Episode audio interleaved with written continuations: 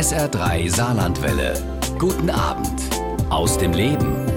Zehn Jahre war Henning Schäff Bürgermeister Bremens, fast 30 Jahre in der Landespolitik. Durch seinen unkonventionellen Politikstil erlangte er auch überregional Berühmtheit und Bekanntheit. Außerdem hat er geschafft, wovon viele träumen gemeinsam mit Freunden wohnen und alt werden. Wie das funktioniert und darüber, was das Alter noch alles zu bieten hat, wollen wir uns heute mit ihm bei SA3 aus dem Leben unterhalten. Denn seit dem Ende seiner aktiven politischen Karriere hat sich Henning Schäff intensiv mit dem Thema Älterwerden beschäftigt und viele Bücher darüber geschrieben. Eines seiner bekanntesten heißt Grau ist bunt, was im Alter alles möglich ist. Und unsere heutige Sendung haben wir aufgezeichnet, als Henning Schäff kürzlich auf Einladung des Lions Club in Saarbrücken zu Gast war. Hallo Herr Chef, schön, dass Sie da sind. Ja, ich bin gerne hier in Saarbrücken, gerne im Saarland und es ist ein wunderschöner Tag, gute Stimmung, nette Leute, schöner Platz. Das freut uns. Vergangenen Oktober sind Sie 80 geworden, aber immer noch unheimlich aktiv, fast 200 Ja, ja, diese Woche bin ich jeden, jeden, jeden Tag woanders und so, so bin ich auf Rundreise. Ich habe es gesagt, vergangenen Oktober sind Sie 80 geworden. Wie war das für Sie, für jemanden, der von sich sagt, ich habe das Alter nie so richtig gespürt oder ein Problem mit dem Älterwerden gehabt? Ja, meine Luise ist auch 80 geworden, meine Frau. Frau.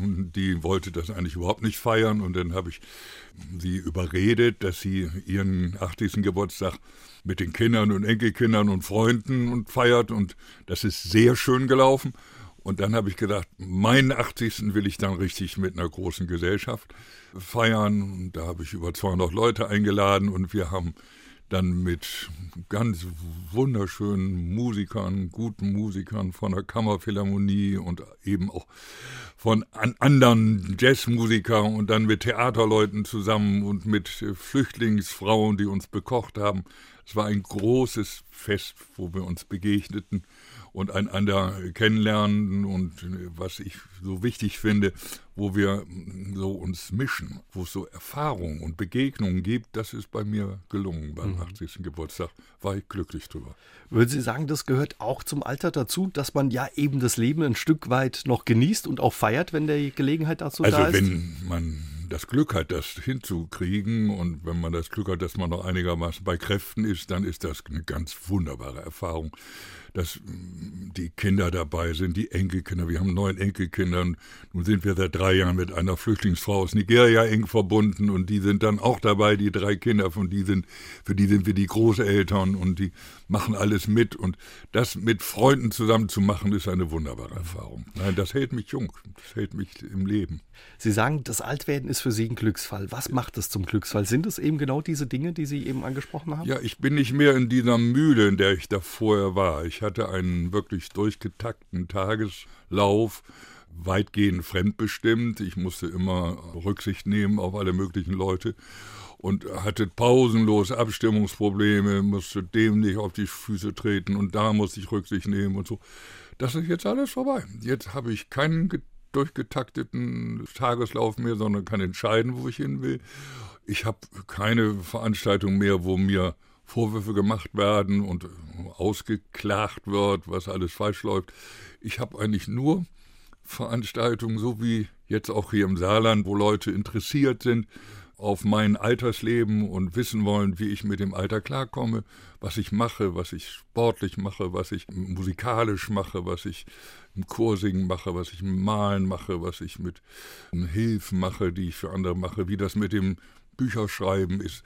Und das erzähle ich gerne und das tut mir gut. Also man hört schon, Sie sind immer noch sehr aktiv, aber ja. eben jetzt selbstbestimmter. Mit 67 haben Sie die aktive Politik an den Nagel gehängt und wenn ich Sie richtig verstehe, war es damals gar nicht so schwer loszulassen, oder doch? Ja, ich wollte schon vorher aufhören. Meine Partei, die SPD, wollte mich nicht ziehen lassen, weil ich so gute Wahlergebnisse kriegte. Ich hatte damals 45 Prozent, davon träumte ihr heute alle. Ja. Und das wollten sie nicht einfach verlieren mit mir. Und aber auch meine Koalitionspartner, die CDU, wollte mich nicht gehen lassen, weil sie dachten, wir haben mit ihnen einen Vertrag und mit ihnen geht es gut. Und wenn sie weg sind, dann wird es schwierig. Und dann habe ich gesagt, ihr müsst mich doch laufen lassen. Mit 67 muss ich doch sagen dürfen können, das ist jetzt was für Jüngere und ich möchte ein Leben nach der Berufstätigkeit. Und erst im dritten Anlauf haben sie mich laufen lassen. Und dann bin ich vom ersten Tag an sehr zufrieden damit gewesen. Ich habe noch keinen Augenblick hinterher geweint, dass ich nicht mehr in diesem Politikbetrieb äh, bin. Das erlebe ich wie eine Befreiung. Hatten Sie den Übergang geplant oder erstmal ja. auf sich zukommen lassen? Nein, ganz, ganz lange geplant und mir genau überlegt, was, was machst du? Du willst nicht in ein schwarzes Loch fallen, nicht in so eine Tatenlosigkeit hineinkommen. Ich habe mir überlegt, welche Sachen, die ich so neben meiner Politikarbeit ehrenamtlich gemacht habe, welche ich weiterführen kann und welche ich ausbaue. Ich habe auch Sachen neu angefangen. Ich habe das Malen angefangen. Ich habe das Chorsingen angefangen. Ich bin dann Präsident des Deutschen Chorverbands geworden. Ich habe das Schreiben angefangen. Das hatte ich vorher nie. Ich wusste gar nicht, dass ich schreiben kann und dass ich womöglich sogar Bestseller produzieren kann. Das hätte ich nie für möglich gehalten. Das habe ich alles erst danach entdeckt. Ich habe das Vorlesen entdeckt, was ganz wichtig war für mich, weil ich als Schüler gestottert habe und jetzt als alter Mann lese ich gerne vor, vor Schülern, vor kleinen Kindern, vor alten Leuten, in großen Versammlungen. Ich bringe Texte mit, die ich aus früherer Zeit noch im Hinterkopf habe und die ich jetzt wieder entdecke. Das ist wunderbar, wenn man dann plötzlich merkt, du kannst also mit dem alten Fontane-Text oder dem alten Thomas Mann-Text oder alten Tschechow-Text oder äh, wunderbaren Texten kannst du plötzlich gegenwärtig sein. Oder Gedichte habe ich wieder entdeckt. Ich lese bei meinen Vorleseveranstaltungen, ich mache wöchentlich im Schnitt drei solche Vorlesungsveranstaltungen. Da lese ich meistens erst ein Gedicht vor, erkläre das den Leuten, lese es dann nochmal vor, dann lese ich die Kurzgeschichte vor und dann lese ich am Schluss nochmal ein anderes Gedicht vor und mache dann auch wieder eine Interpretation. Ich entdecke richtig meine schon längst vergessenen Schul- äh, Erfahrung, Erfahrung, Leseerfahrung wieder. Und ich habe einen ganz neuen Blick auf die Literatur.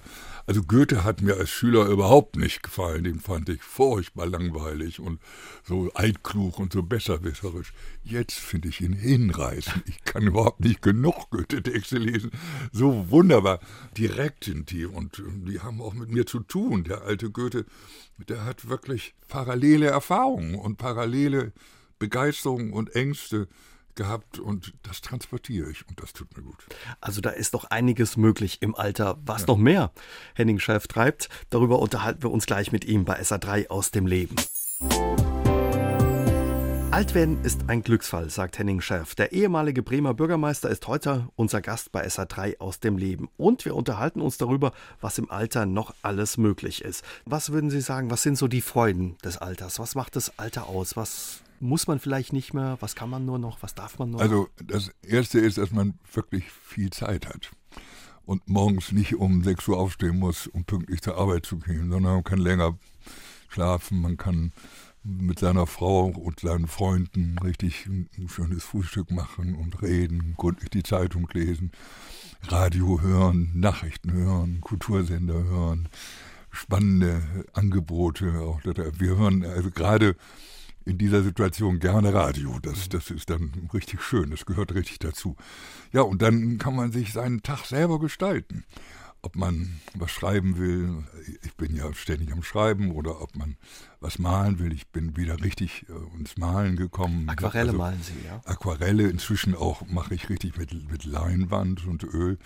Porträts, was ganz anspruchsvoll ist, also ein Porträt hinzukriegen. Muss man eigentlich ein halber Rembrandt sein und das bin ich leider nicht. Also meine Porträts, die sind noch sehr entwicklungsbedürftig, aber es macht mir ganz große Freude. Und dann habe ich auch ganz große Lust am Musizieren. Ich spiele ja Klavier und ich habe ganz großen Spaß zum Sport. Ich fahre Fahrrad, ständig Fahrrad, bin also den ganzen Tag mit dem Fahrrad unterwegs. Ich bin auch noch Hochseesegler. Wir haben so einen alten Verein, 100-jährigen Hochseeseglerverein, da bin ich seit Kindesbeinen Mitglied. Und die Wappen nehmen von mich, Bremen, ja? Ja, Segelkameradschaft mhm. heißt das. Sind Sie auch mal im Grönland gesegelt? Ja, also natürlich. Hochseesegeln ist das auch. Spitzbergen mhm. und, und über den Atlantik und ganz viele wunderschöne. Auch dieses Jahr mache ich wieder eine schöne Reise. Also, dass, dass die mich mitnehmen. Das sind dann zehn Leute in so einem Schiff und die, wir sind meistens altersgemischt. Ich bin dann so der Alte. Und es sind aber auch so Abiturienten oder Studenten, Junge dabei und in einem Mittelalter sind auch eine ganze Reihe, die noch so richtig voll im Beruf stehen und wir können gut miteinander, wir, wir kramen gut miteinander, wir, wir kochen, jeder kocht, jeder steuert, jeder ist an der Navy, jeder ist auf dem Vorschiff, wir machen da Tag und Nacht segeln wir, sehr sportlich, sehr ambitioniert das gefällt mir. Das klingt nach Spaß. Das sind die schönen Seiten des Alters, aber was sind die nicht so schönen, die schweren Seiten des Alters? Also, es klappt nicht mehr alles so gut.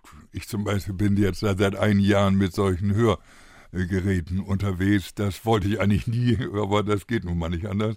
Da muss ich mich dran gewöhnen. Und mit dem Laufen, Marathonlaufen, das schaffe ich nicht mehr. Also Gut, mit das, ist, das ist, da, da, muss ich jetzt zurückstecken. Ja. Das, ja, und inzwischen habe ich mich sogar daran gewöhnt, dass ich mit solchen Stöcken durch den Wald laufe, weil mir Walking, das hilft, mein mhm. Kreuz gerade zu machen, meinen Kopf gerade zu heben.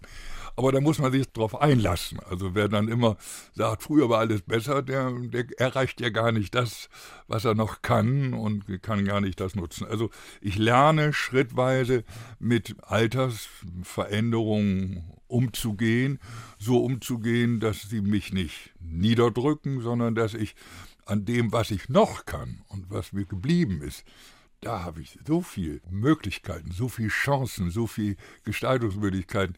Das füllt mich und das macht mich froh. Und da merke ich, da geht noch ganz viel. Also das sind die Abschiede, Sie haben es gesagt, vom Marathonlaufen, das Paddeln mussten Sie aufgeben, ja, habe ich gelesen. Ja, ich Diese Abschiede, die fallen dann nicht so schwer. Gut, Abschiede von liebgewonnenen Menschen gehören auch dazu. Ja, ich habe so im Schnitt jeden Monat eine Beerdigung, die ich dann auch selber ausrichten muss. Ich bin inzwischen so ein stadtbekannter Beerdigungsredner und Veranstalter. Und immer wieder kommen Angehörige und sagen, könntest du nicht und machst du das nicht für unseren verstorbenen Vater oder unsere verstorbene Mutter.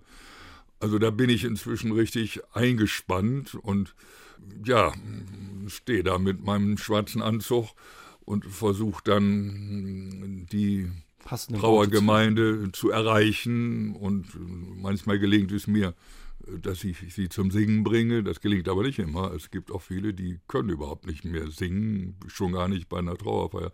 Während ich finde, das gehört dazu.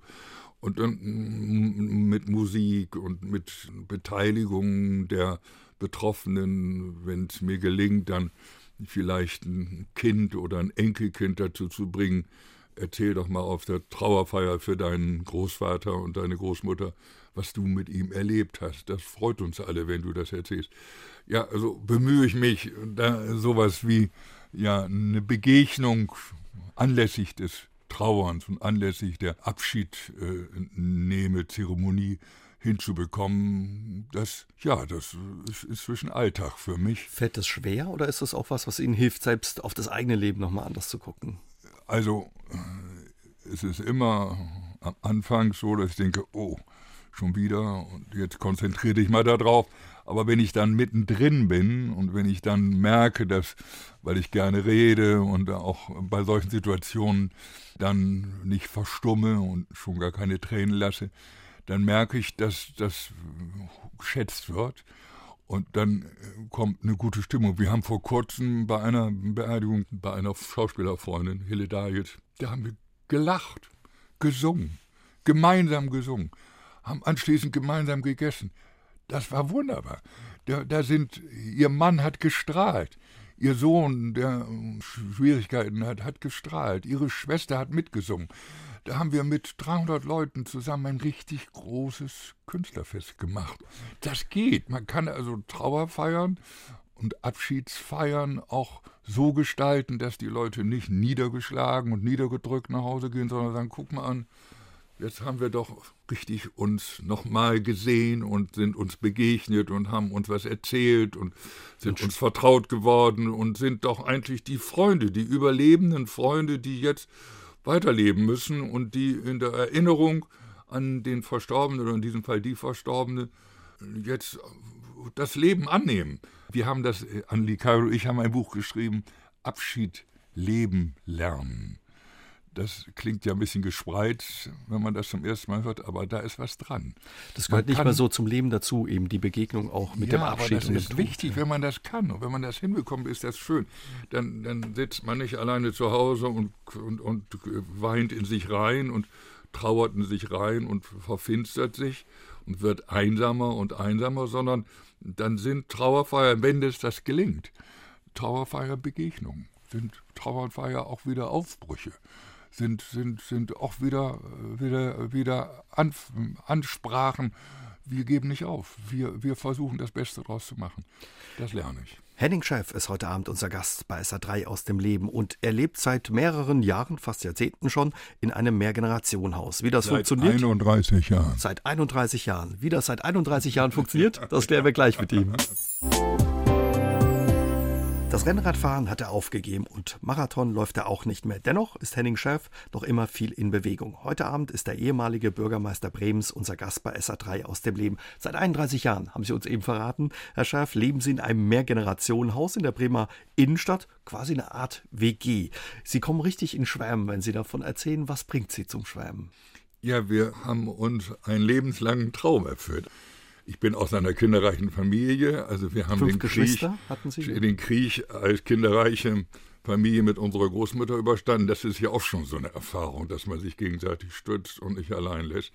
Und dann habe ich im Studium, im Evangelischen Studienwerk Felix, habe ich auch wieder mit meinen Kollegen Werksemester, wir haben mit vier auf einer Bude gehockt und wir waren sehr eng zusammen und sehr verbunden miteinander. Und dann bin ich ihm ganz früh Familienvater geworden als Student und habe dann eine Wohngemeinschaft in Hamburg gemacht, 1960. Mit sieben anderen und, damals. Ja, ne? ja. Und darum haben wir also, als unsere Kinder aus dem Haus waren, an diese Erfahrung anknüpfen können und sagen können, wenn uns das in jungen Jahren gelungen ist und uns geholfen hat, warum soll uns das jetzt nicht? Wir waren noch keine 50. Warum soll uns das jetzt nicht Türen öffnen? Und dann haben wir uns mit unseren Freunden zusammengetan und am Schluss waren wir eben zehn drei Generationen und haben dann nach langem Suchen mitten in der Stadt ein altes Haus gefunden, 829, und haben das liebevoll umgebaut. Das hat lange gedauert. Wir mussten auch aufpassen, dass wir das bezahlen konnten und dann wohnen wir dann nun seit dieser langen, langen Zeit in dieser Konstellation. Sechs so in meinem Alter und die anderen sind deutlich jünger, also bis zu ganz kleinen Kindern. Wir sind kinderaffin. Wir finden, Kinder sind das Allerbeste, was einem im Alter passieren kann. Bringen Liebe in die Bude, ne? Ja, und die bringen einem auch auf andere Gedanken. Also dann konzentriert man sich auf die Kinder und nicht auf seine eigenen splinigen Ideen. Und die Kinder öffnen einen die Augen und die Ohren. Und man sieht die Welt anders, wenn man sie mit Kinderaugen ansieht. Wie sieht ich, Ihr Alltag da aus in, in dieser Wohngemeinschaft, in dem Mehrgenerationenhaus? Also wir stehen unterschiedlich auf. Wir dachten erst, als wir noch nicht zusammen wohnten, wir würden immer gemeinsam frühstücken und anfangen, das hat nicht geklappt. Einer von uns ist so ein freseniler Bettflüchter, der sagt, das Prä könnt ihr weglassen. der will immer schon um halb fünf frühstücken, da will keiner mit ihm frühstücken. Also wir frühstücken normalerweise jeder getrennt, nur am Sonnabend sitzt die ganze Runde zusammen und hat ausgiebig Zeit zu frühstücken. Und nun ja, und dann sind immer Gäste da, die dann mit frühstücken. Im Augenblick sind zwei wunderbare Enkeltöchter bei uns, die machen Praktikum in Bremen und die lieben wir über alles und die strahlen so, mit denen zusammen den Tag anzufangen, ist wunderbar.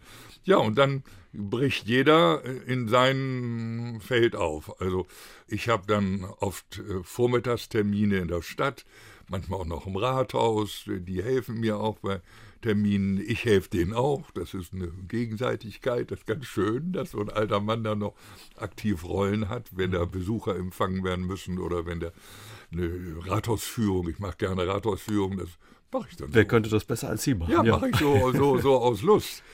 Und dann kochen wir gemeinsam. Ich übrigens auch. Ich habe das Kochen gelernt und bin begeisterter Koch. Was kochen Sie? Was können Sie besonders gut? Also ich bin ganz besonders scharf auf Gemüse, Gemüse. und mhm. gedünstetes Gemüse. Und Kohl bei Ihnen da oben? Oder? Ja, ja, ja. Und Auflauf okay. mache ich gerne und Fisch esse ich lieber. Fisch kann ich nicht so gut, aber ich esse gerne. Wenn der Fisch gut gemacht ist, bin ich begeisterter Fischesser. Suppen, wunderbare Suppen. Eintöpfe. Ja, ja, ja. Nein, auch, auch so richtig mit so einem Rührstab. Also das habe ich auch meinen Enkeltöchtern jetzt eingeschenkt. Ein ich schenke denen keine Blümchen, sondern ich schenke ihnen was Praktisches. und dann ist der Rührstab ist so etwas praktisch. Man kann ja mit dem Rührstab wunderbar so Gemüsesuppen machen und kann also die Gemüse zerkleinern und das kann man würzen. Ich kann aus Kürbissen ganz mit Schale kann ich wunderbare Kürbissuppen machen und ich kann Selleriesuppen machen und Fenchelsuppen und all sowas. Das mache ich gerne und entdecke da auch immer wieder Neues. Also ich höre schon das Besondere an Ihrer Wohngemeinschaft, dem Mehrgenerationenhaus, Sie machen zusammen viel, Sie haben das Gefühl, gebraucht zu werden. Da ist immer was los. Also man ist nicht einsam. Ja, immer, also jeder so, wie er will. Also wer, will. wer nicht was du nicht mitmachen will, der wird in Ruhe gelassen. Das heißt aber, Sie also haben Gemeinschaftsräume es, oder getrennte Räume? Nein, nein, jeder, das haben wir lange drüber geratschlagt und dann ist das Ergebnis ist, dass jeder seinen Wohnteil hat und jeder kann Gastgeber der anderen sein und lädt die anderen dann ein und dann besuchen wir uns einander. Gemeinschaftsräume haben wir eigentlich nur, nur so als Fahrradkeller und Waschkeller und was haben wir noch, Weinkeller und äh, die Gartengeräte sind alle zusammen. Überhaupt der Garten ist ganz wichtig. Auto, wir haben nur noch ein Auto, mit dem wir unterwegs sind. Früher hatten wir mal sieben. Das haben wir ganz vorsichtig reduziert. Sparen übrigens viel Geld dadurch, auch viel Ärger. Und es funktioniert offenbar. Funktioniert, funktioniert wunderbar. Es ist eine ganz wunderbare Erfahrung, wie man durch Teilen sich auch ein Stück Freiheit und ein Stück Bewegungsmöglichkeiten erschafft. Und wir, wir machen das also so, dass es nicht zwanghaft wird. Also wir haben keine Ordens- und äh, Klosterambitionen. Wir wollen nicht in strenge Regeln verfallen, sondern wir wollen das von Mal zu Mal gestalten können. Und dann hängt es immer sehr davon ab, wer Zeit hat, wer gerade Lust hat, für die anderen mitzukochen, wer Gäste hat, die dann dabei sind, wer was vorhat, das, wir teilen uns immer mit. Kommst du mit zum Konzert, kommst du mit zur Oper, kommst du mit zum Theater, kommst du mit zum Vortrag. Das, dann gehen wir dann zu zwei, zu dritt, zu vier, zu fünf dahin. Oder wir setzen uns zusammen und reden über unsere Bücher, die wir gemeinsam lesen. Oder jeder einzeln und dann tauschen wir sie aus. Es gibt jede Menge Anregungen. Schön ist, dass die erwachsenen Kinder voll daran teilnehmen, auch die Kinder der anderen voll daran teilnehmen. Die gehören wie, wie Kinder dazu. Also ich habe zu den Kindern meiner Freunde äh, väterliche Gefühle. So, so nah sind die mir. Und das Gleiche gilt für die Enkelkinder. Und die, die im Haus als Singles keine Kinder haben und keine Enkelkinder haben, die haben sich da voll reingehängt und fühlen sich auch einbezogen. Und zum Teil sind sie Paten geworden und kümmern sich richtig und machen mit Urlaub und machen mit gemeinsamen Veranstaltungen, Geburtstagen und ich weiß nicht was. Nein, wir haben ein buntes Leben und äh, wir öffnen uns auch immer wieder neu für, für neue Leute.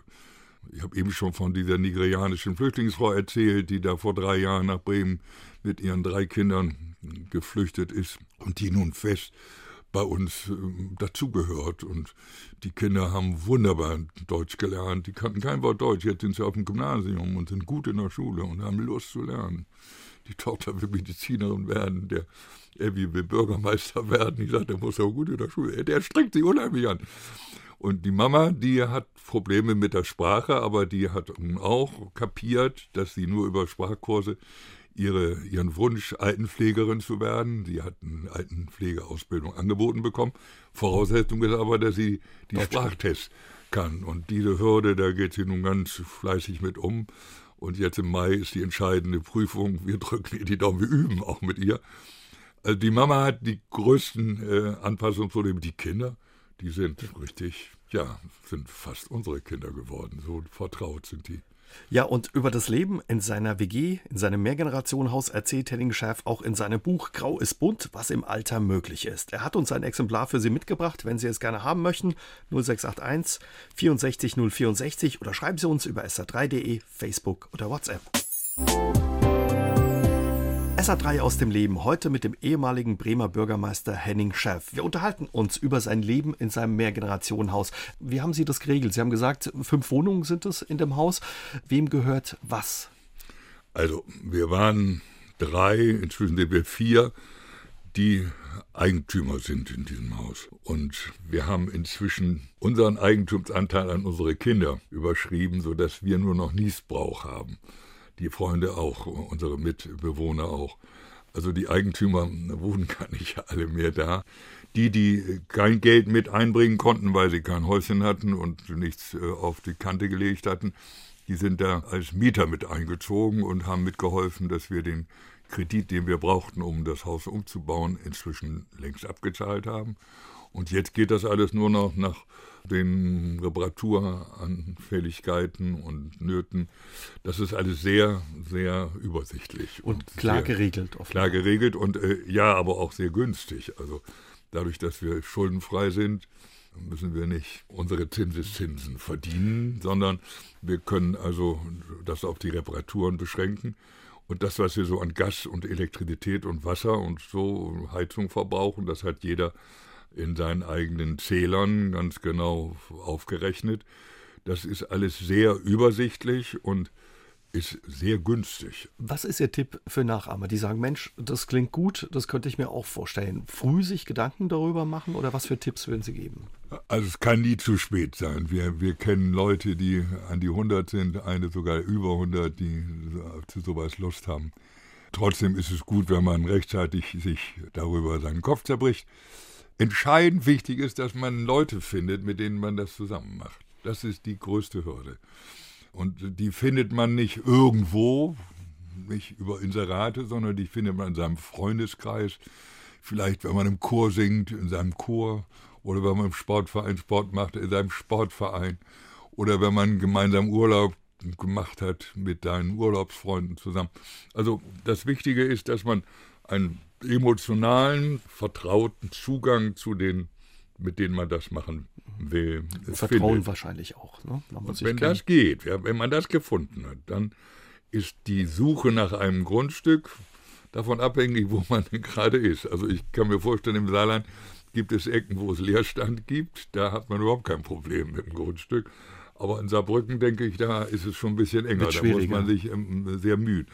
Aber es ist nicht so, dass die Bundesrepublik wirklich eine Wohnungskatastrophe präsentiert, sondern wir haben erstaunlich viele Häuser und Wohnungen, wo nur ein Mensch wohnt. Ich tippe, die Hälfte unserer Wohnungen und Häuser in der Bundesrepublik wird nur von einer Person bewohnt. Da fällt es mir schwer zu sagen, dass wir hier Wohnungsnotprobleme haben, sondern wir haben Verteilungsprobleme. Und jetzt diese Alleinlebenden, nicht alle, aber doch viele, von denen die zu erreichen und zu überzeugen und zu sagen, das macht eigentlich nicht viel Sinn, dass ihr alleine in eurem Haus bleibt. Guckt euch doch mal um und versucht doch mal mit zweien, dreien zusammen zu leben. Das hilft euch beim Alltag bewältigen. Das ist eine große Stütze, ist ein Netzwerk, das ihr euch aufbauen könnt.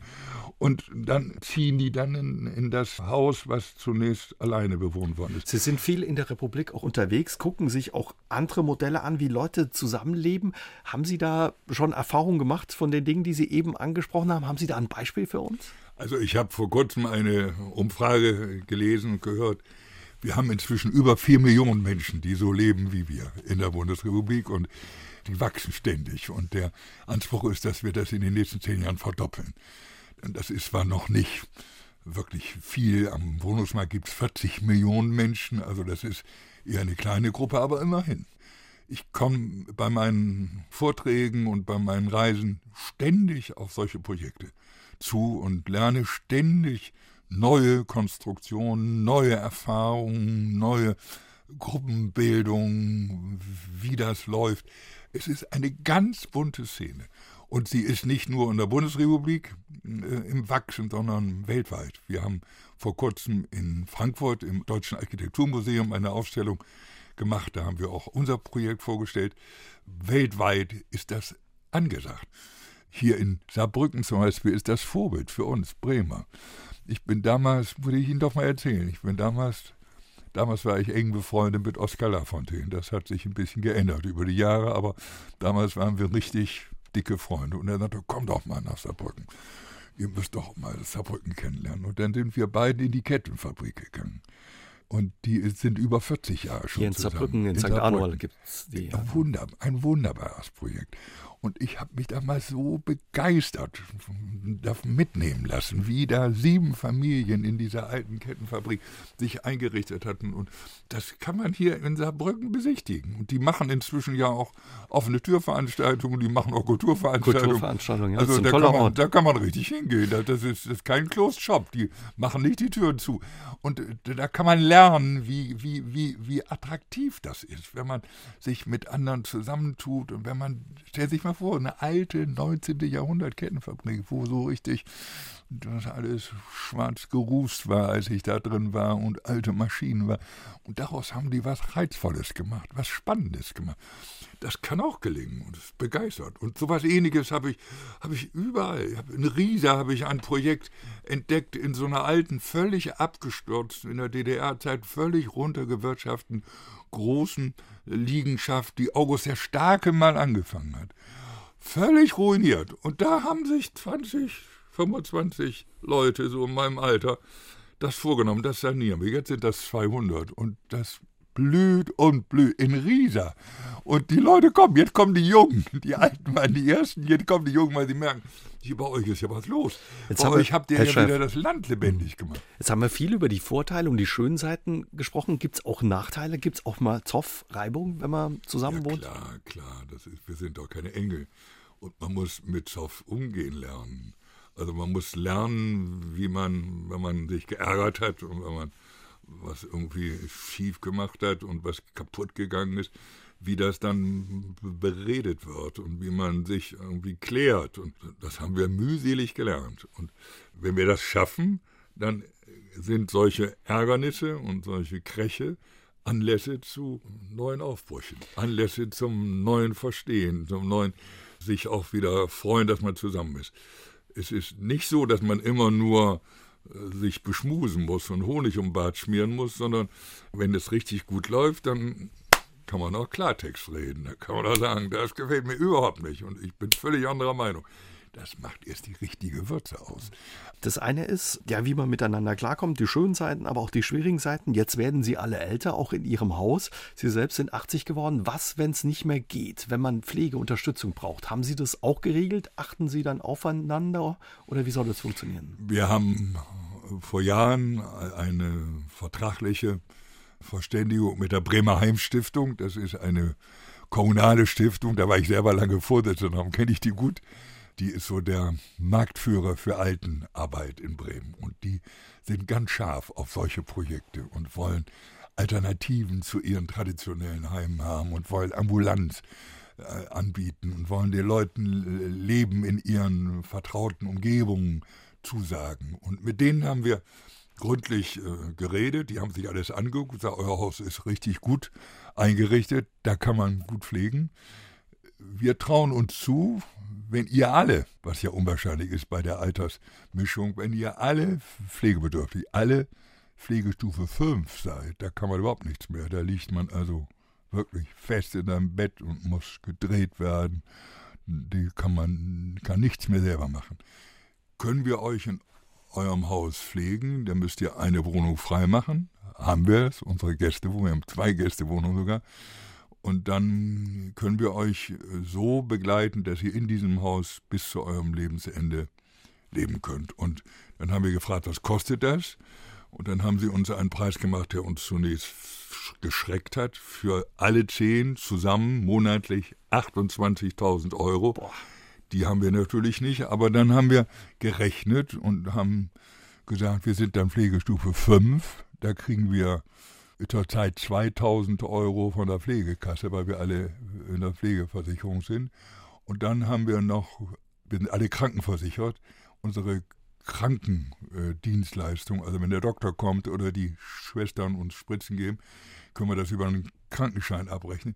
Wir kommen bei schwerster Pflege auf eine Belastung unter 1000 Euro. Und das ist natürlich ganz stark.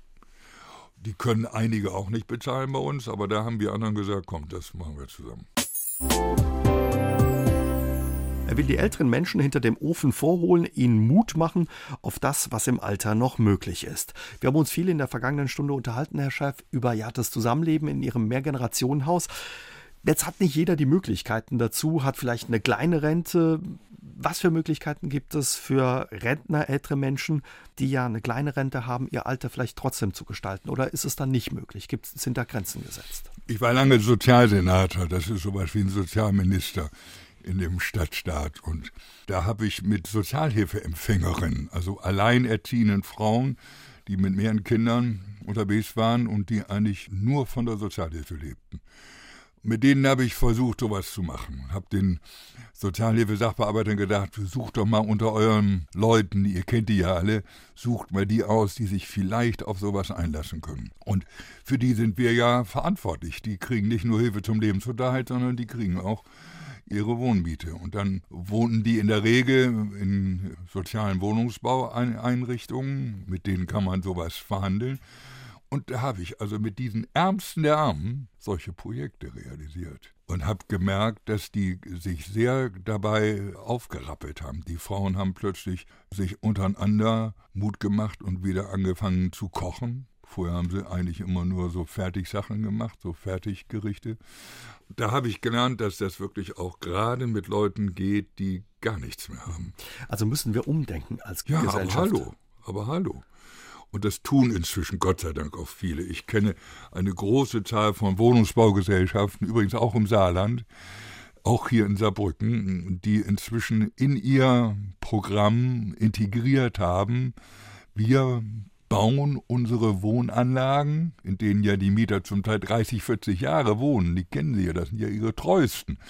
Und wenn die dann nicht mehr die Treppe hochkommen, wir bauen die so um, dass die im Erdgeschoss ohne Treppe und ohne Schwellen noch ein- und rausgehen können. Wir können die Wohnungen verkleinern, die brauchen ja keine dreieinhalb Zimmer mehr, weil sie keine Kinder mehr haben, die da wohnen, sondern da kommen sie mit zwei Zimmern klar und, und dann richten sie ganz behutsam für solche älter gewordenen, langjährigen Mieter solche Alterswohngemeinschaften in den seit Jahrzehnten vertrauten Wohnanlagen ein und dann lernen die Alten auch sich untereinander zu stützen und sich zu helfen. Inzwischen gibt es ja über 11.000 Pflegewohngemeinschaften. Das sind also Wohngemeinschaften, mit Leuten, die nicht so wie wir rüstig sind und mit dem Rennrad unterwegs sind und Hochschuldichter sind, sondern die dement sind und verwirrt sind, aber noch körperlich fit sind. Also das gibt's ja. Also die wollen noch was tun, wissen bloß nicht, wie das geht. Trauen sich gar nicht mehr raus, weil sie den Weg nicht mehr finden, weil der Kopf nicht mehr funktioniert. Und mit den Leuten eine Wohngemeinschaft zu gründen, in der Regel so zehn Leute rate ich immer, vielleicht elf, also so, so und die sich gegenseitig helfen zu lassen und sie noch einzubeziehen, ist eine wunderbare Erfahrung. Ich habe darüber auch ein Buch geschrieben, über meine, meine Besuche. Ich habe da gewohnt. Mhm. Ich habe drei Wochen in einem Projekt gewohnt, 14 Tage, mindestens immer eine Woche. Ich wollte wissen, wie das nachts geht. Ob die nachts weglaufen und nach Hause wollen und, und wer passt auf sie auf und so. Oder legen sich ins falsche Bett oder finden die Toilette nicht oder sind völlig desorientiert ich habe die spannendsten Begegnungen dabei erlebt und ich habe so dabei die Erfahrung gemacht, dass man auch mit Demenz belasteten Menschen ganz starke gemeinsame Erfahrungen haben kann und das tut denen gut, wenn die noch was zu tun haben.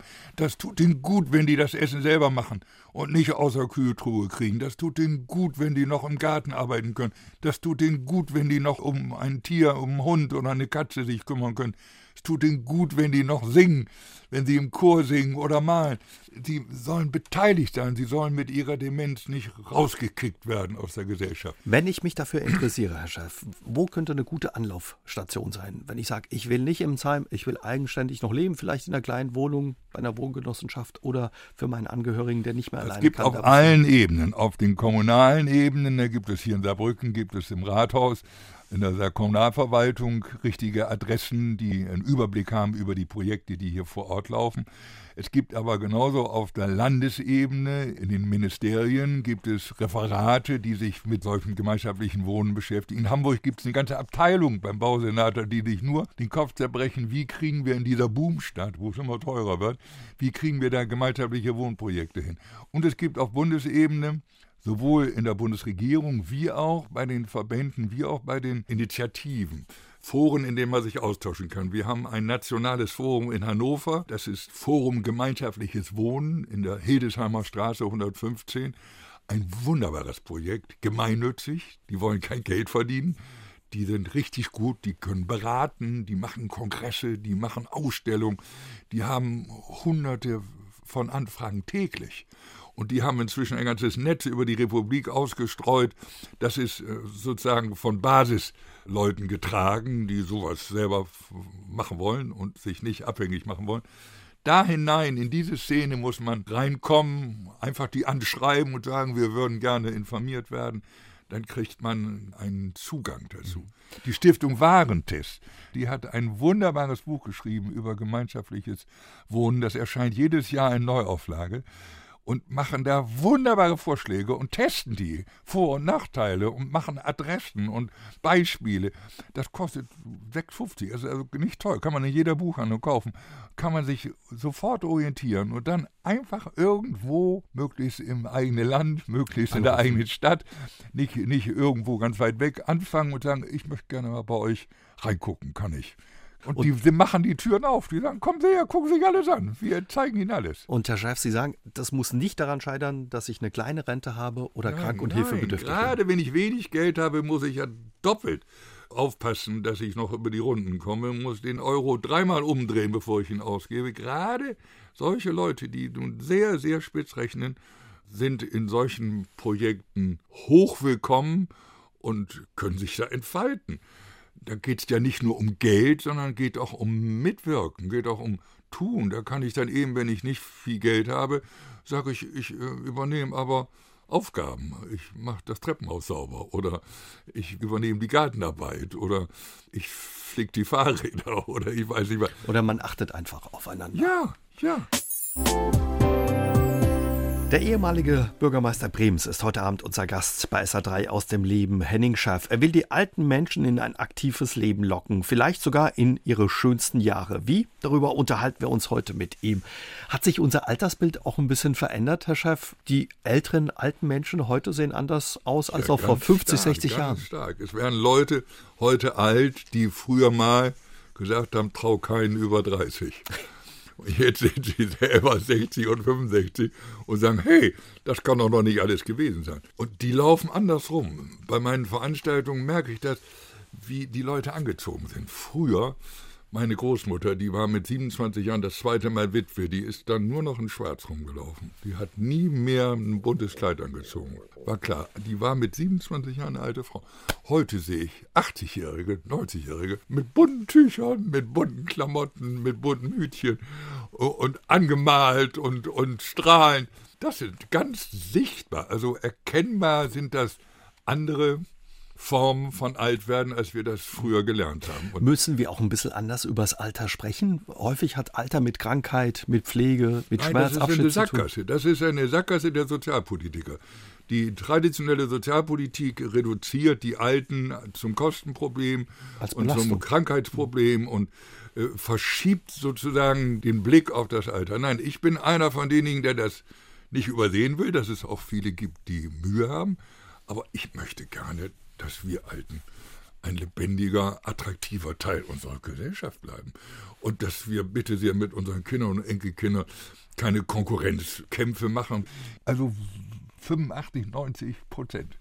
Die sind, die wollen eine friedliche Gesellschaft. Die wollen mit ihren Kindern und Enkelkindern ganz viel gemeinsam haben. Die wollen, die fördern nach allen Regeln der Kunst. Die sind froh und begeistert, wenn die international werden, wenn die ins Ausland gehen und Sprachen können und wenn die ihre Freunde aus dem Ausland nach Hause bringen und man hört dann plötzlich die und die und die und die Sprache. Wir sind eine neue Generation. Wir sind, wir sind in einer offenen Gesellschaft angekommen und diese offene Gesellschaft, die kann man leben und da kann man alt drin werden und da kann man als aktiver Mensch drin alt werden und das ist meine Hoffnung, dass diese, diese, diese Generation, die da nun wirklich aus der finstersten Nazi-Zeit äh, rausgewachsen ist, dass die, dass die sagt, hey, das wir machen das anders. Machen wir anders. Es hat auch einen Grund, warum Sie so offen sind und so auf das Alter blicken, anders auf das Alter blicken. Hängt das ein Stück weit auch damit zusammen, wie Sie aufgewachsen sind? Sie sind 1938 geboren, am 31. Oktober aufgewachsen mit fünf Geschwistern. Ihre Eltern waren in der bekennenden Kirche, also quasi auch kontra den Nazis ja, und den Nationalsozialisten. Ja, Ihr Vater hat auch Juden, eine befreundete jüdische Familie zu Hause versteckt. Hat Sie das auch geprägt, in dem, wie Sie heute ja klar, auf das Leben, klar, die Gesellschaft klar. blicken? Ja, ich habe Glück gehabt, dass ich in so eine Familie reingeboren bin und in unserer Gemeinde, die Stefani-Gemeinde, unser Pastor Greifenwagen war ein Bartschüler, der hat die Barmer Bekenntnissynode mitgestaltet und der hat um, mutige Predigten. Ich habe jetzt vor kurzem seine Predigten, der ist längst tot, seine Predigten vorgestellt. Der hat Predigten in der Nazizeit, Gegenwart von Gestapo-Leuten, hat er mit einem Mut gehalten, dass man wirklich heute noch begeistert sein kann von diesem Mut. Und die Gestapo-Leute haben ihn dann gleich verhaftet und dann hat er aber durchgegangen und haben sie wieder laufen lassen. Ich habe Glück gehabt, dass ich in so einem Milieu äh, aufgewachsen bin und ich glaube, das hat mich stark geprägt. Auch das Zusammenleben. Sie haben Ihre Großmutter angesprochen, die lange bei Ihnen gelebt hat mit unterschiedlichen Tod, Generationen. Ja. Bis zum Tod. Haushalt. Wir haben sie richtig, die ist in unserer Mitte gestorben. Ich weiß, dass wir Kinder um sie herum waren. Die war ganz klein und ganz wenig und wachte immer nur für Augenblicke auf und dann versackte sie wieder in ihrer Verwirrtheit. Und das Letzte, das muss ich aufpassen, dass mir nicht die Tränen kommen. Das Letzte, was sie gesagt hat, bevor sie gestorben ist, ich war gerade derjenige, der sie im Arm hat. Ich war 15. Hat sie gedacht, die schönste Zeit meines Lebens war die Zeit mit euch. Boah, und dann ist sie gestorben. Ist das nicht wunderbar? Wir Kinder, wir, wir wollten ihr Dankeschön sagen, dass sie uns durch den Krieg gebracht hat und dass sie uns äh, wundersamerweise irgendwie äh, über die Runden gebracht hat. Und dann kommt sowas, dass sie sich bei uns bedankt. Also wir waren, ja, wir waren ergriffen, alle sechs. Also auch heute greift sie das noch an, sieht ja, man ihn an, ja, nach so vielen Jahren, Jahrzehnten. Es war eine ganz gequälte äh, Frau, die aus einem Lehrerhaushalt kam und der Vater hatte nach dem Schwindtod, also mein Urgroßvater, sich das Leben genommen und die war mit acht Jahren vollweise und ist mit acht Jahren aus der Schule rausgenommen worden vom Vormond und in ein Haushalt gestellt worden, hat also nur zwei Jahre Schule gehabt und hat am Schluss ihres Lebens 54 D-Mark Rente gehabt. Also ein, ein, erbittert armes Leben. Und dann hat sie früh geheiratet, hat zwei Kinder gekriegt. Der ist dann mit 23 Jahren gestorben, der erste Mann. Dann hat sie ihren äh, hat einen Gesellen, Malergesellen geheiratet, damit das Geschäft weiterführt. Der ist mit 27 gestorben.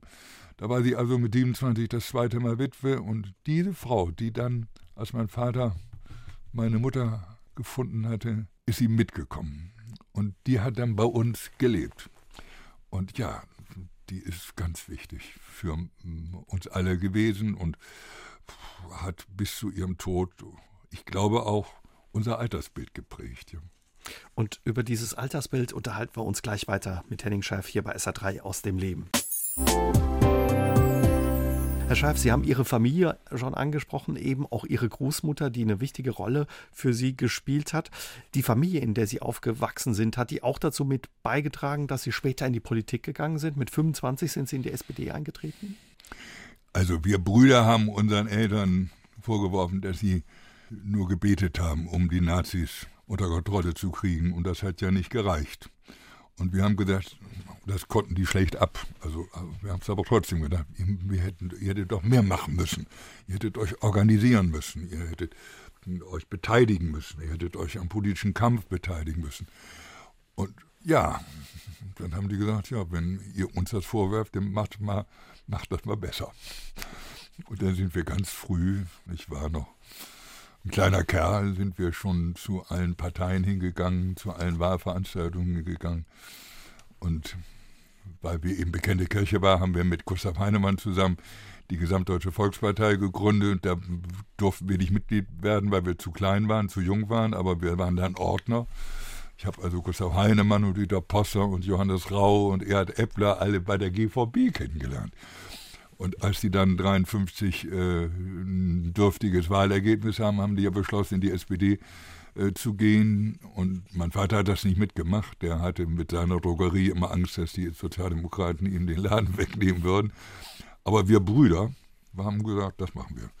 Und dann haben wir uns äh, unterschiedlich organisiert bei den Jusos und in der Friedensbewegung, sind alle Christensverweigerer und haben internationale Workcamps gemacht mit dem Service Civil International und mit den Quäkern, mit den amerikanischen und englischen Quäkern und sind auf diese Weise, ohne viel Geld zu haben, wir hatten nie viel Geld, wir haben immer nur unsere eigenen kleinen Einnahmen aus Nachhilfestunden ausgeben können. Unser Vater hatte für unsere Urlaubsideen kein Geld. Er sagt, ich habe früher kein Geld gehabt, ihr müsst auch euch durchschlagen. Und da sind wir also mit dem bisschen Geld, was wir so verdient haben, sind wir dann wirklich durch Europa gekommen und haben uns, ja, in, in dieser, in den 50er Jahren, wo eigentlich wir immer dachten, wir werden als die Nazi-Kinder wahrgenommen. Ich habe immer versucht, Englisch zu reden und äh, konnte es manchmal gar nicht gut, aber dann haben wir langsam gelernt, dass wir uns dann auch zu unserer Geschichte bekennen. Mhm und dass wir sagen, den anderen erzählen, den Holländern und den Dänen und den Norwegern und den Briten und den Franzosen, wo wir überall gewesen, in Polen, in Russland, überall sind wir gewesen, haben wir dann richtig so, ich war der Erste, der nach dem Kriege ein Workcamp in Polen gemacht hat mit dem Service Civil International. Ich war der einzige Deutsche aus, äh, und dann sind wir zusammen nach Auschwitz gekommen. Das ist vielleicht mal, da war ich 18. Und dann sollte ich den anderen erklären, was in Auschwitz passiert ist. Wie war das für Sie, als junger Mensch, als 18-Jähriger an so einen Ort hat, zu kommen in dieser Zeit? Es hat mir die Kehle zugeschnürt und ich konnte gar nicht reden mehr. Und dann habe ich aber gedacht, äh, du musst aber doch reden lernen. Das kann doch nicht mit Schweigen übergangen werden. Und dann haben mir die Freunde, die Polenfreunde und die Bulgaren und die Ungarn und die Norweger und die Schweden und die Franzosen und die Italiener, die da alle mit waren, die haben dann gesagt, komm Henning, das machen wir. Du bist unser Freund und wir jetzt stellen uns dieser Horrorgeschichte. Und dann haben wir gemeinsam vor diesen Bergen von Haaren und Bergen von ausgebrochenen Goldzähnen und Bergen von äh, äh, weggeschmissenen Schuhen oder weggeraubten Schuhen und äh, weggeraubten Sachen gestanden und inzwischen bin ich seit 68 eng befreundet mit einem Überlebenden aus Auschwitz, ähm, Professor Jaroslawski, der wohnt in Fischerhude. Das ist einer unserer besten Freunde und 93 Jahre alt und wir, wir waren jetzt gerade am Sonntag wieder mit unseren Enkelkindern bei ihm. Früher hat er kein Wort über Auschwitz erzählt. Jetzt, in seinem Alter, ist fast blind. Jetzt erzählt er uns und unseren Enkelkindern und Kindern, was er erlebt hat. Boah. Wie er das überstanden hat. Die Angst vor den Nazis hat auch zu ihrer Familie gehört. Ihr Vater, ja. wir haben es angesprochen, ja, hat eine jüdische Familie, eine befreundete ja, Familie versteckt. Das hat sich auch bei Ihnen tief eingeprägt, diese Angst, entdeckt ja, zu werden. Nicht nur vor den Nazis, sondern ich habe eigentlich Angst vor allen Uniformierten entwickelt in dieser Zeit. Immer wenn irgendwelche Soldatenstiefel, die hatten ja so Nägel unter ihren Hacken und die knallten dann so richtig auf das Pflaster, die konnte man schon um die Ecke hören, wenn die kamen.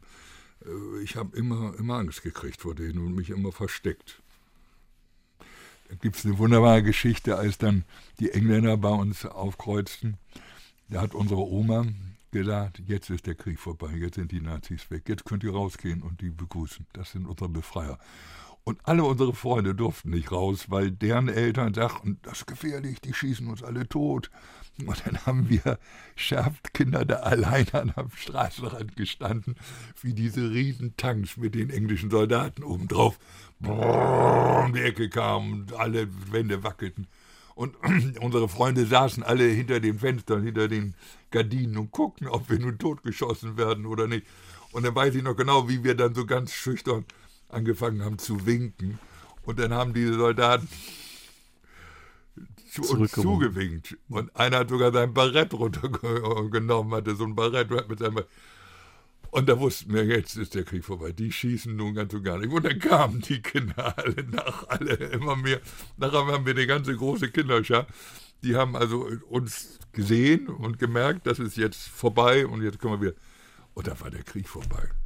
Der ging zwar in Berlin noch weiter, aber bei uns in Bremen war er vorbei. Und das habe ich wie eine Befreiung erlebt. Haben das, auch unsere Eltern so erzählt. Wenn man, wenn man sie jetzt anguckt, sieht man auch, das bewegt sie noch sehr, ja. dieser Moment. Also ja. da bekommen sie auch noch feuchte Augen, ja. so viele Jahrzehnte danach. Ja. das ist, Sie können sich gar nicht vorstellen, wenn man als Kind in so einer verfeuchten Familie überlebt, wo man ständig Angst hat, dass der Vater ins KZ kommt. Ähm, da kriegt man viel mehr mit, als wenn man, wenn man in so einer normalen Mitläuferfamilie lebt. Und ich weiß noch, dass wir als Kinder BBC gehört haben. Da war ich sechs. Unter der Decke, unter der Wolldecke. Das durfte keine andere. Und dann haben wir BBC gehört. Ba, ba, ba, ba, ba, ba, ba, ba. Das war die Erkennungsmelodie.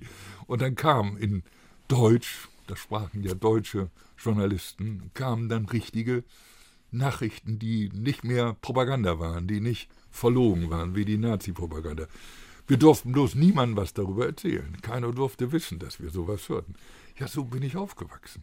Das prägt natürlich und das hat sicherlich auch die Politik von Ihnen geprägt. Und über Henning Schärfs Politikstil und Arztpolitik zu machen, wollen wir uns gleich noch ein bisschen mit ihm unterhalten, hier bei SA3 aus dem Leben. SA3 aus dem Leben. Heute mit Henning Schäf. Sie waren viele, viele Jahre in der Politik, über 27 Jahre verantwortlich in unterschiedlichen Ministerien, zehn Jahre auch Bürgermeister und quasi damit Chef der Regierung.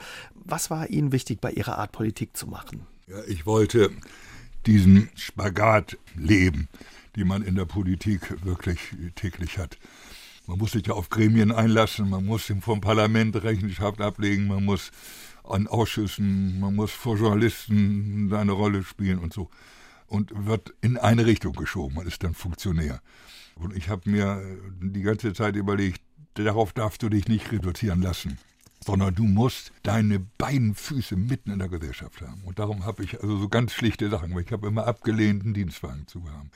Ich habe nie einen Fahrer gehabt, nie Bodyguards gehabt, bin immer mit meinem Fahrrad alleine zu den Terminen gefahren. Oder wenn wir Sitzungen hatten, Ministerpräsident, bin ich mit dem Zug alleine gefahren. Und die dachten, wo kommen Sie denn her? Ich komme gerade.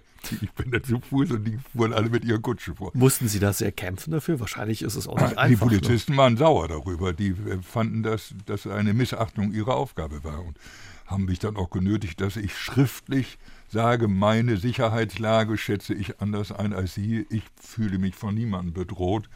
Die haben nämlich behauptet, ich würde verfolgt und so. Und nein, nein, nein, nein, nein, ich weiß das besser. Beim Stadion und so weiter habe ich immer gebeten, bitte lasst mich alleine in die Fankurve gehen. Das mache ich heute noch. Sie stehen allein unter den, ja, unter ja, den. Ich will, die Fans merken genau, ob man da mit Polizeischutz kommt oder, oder nicht. Wie reagieren die Fans, wenn sie dann kommen, alleine? Ja, unter die, ihnen stehen? die geben einem Pizza zu essen ab und Würstchen zu essen ab und dieser, können wir ein Selfie machen? Einer nach dem anderen, kann meine Freundin auch noch dabei sein und so.